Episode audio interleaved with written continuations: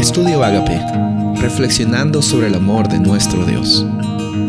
El título de hoy es El poder transformador del testimonio personal. Primera de Juan capítulo 2 versículo 1. Hijitos míos, estas cosas les escribo para que no pequen. Y si alguno hubiere pecado, abogado tenemos para con el Padre, a Jesucristo el justo. Estoy seguro que tú has escuchado este versículo en alguna ocasión, eh, en alguna ocasión en el pasado, y quizás te animaste por esas palabras tan inspiradoras que el apóstol Juan escribió y nosotros las tenemos en la Biblia. Sin embargo, Juan, para haber escrito esto, tuvo que haber pasado por una experiencia muy grande, una experiencia transformadora que hizo de que él llegue a ser una persona con un testimonio increíble.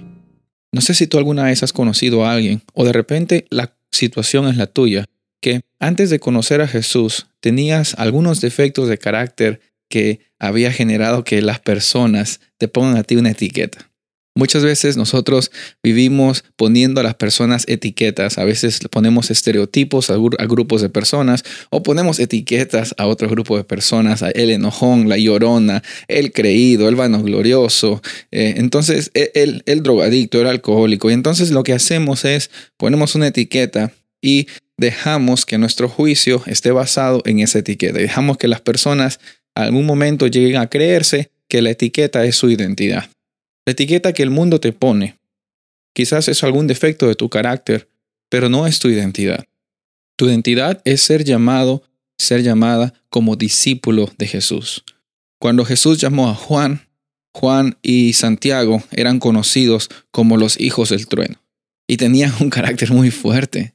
Ustedes no sé si se acuerdan de la situación en la cual una vez estaban viajando por Samaria y habían encontrado algún tipo de oposición por parte de los samaritanos y también eh, había situaciones difíciles que estaban pasando allí. Y entonces quizás allí la, la, Biblia nos dice que Santiago y Juan en Lucas 9 le dijeron a Jesús, Jesús, ¿por qué mejor no oramos para que les caiga fuego del cielo a estas personas y los consuman, así como Elías? Sabes, eh, quizás no tenían mucho cariño, mucho tacto con sus palabras y por eso eran llamados los hijos del trueno. Yo no sé cuál es la etiqueta que el mundo te pone a ti, pero no hay ninguna etiqueta que sea más grande que el poder transformador de Dios. Si quizás a ti te reconocen como el renegón, la renegona, el chismoso, el mentiroso, el, el drogadicto, el alcohólico, yo no sé con qué etiqueta la gente te conoce y quizás en algún momento tú empezaste a creerte que tu vida era una etiqueta, es la etiqueta que la gente te ponía a ti.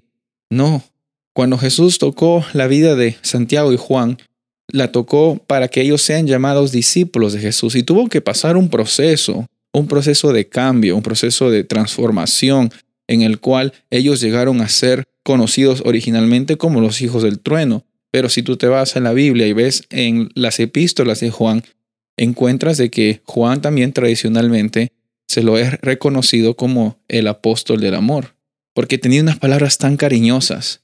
O sea, una persona tan ruda llegó a ser convertida en una persona tan amable, tan apacible.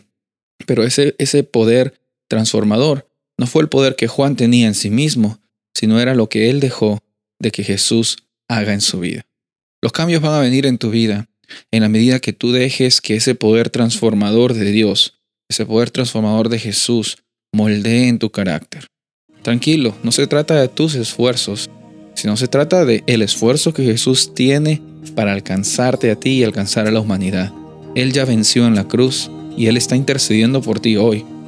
Nuestro privilegio hoy es responder a ese poder transformador y contar a otras personas cómo es que ese poder transformador es capaz de quitar cualquier etiqueta que el mundo nos pone, porque Dios es más grande que cada uno de nuestros problemas.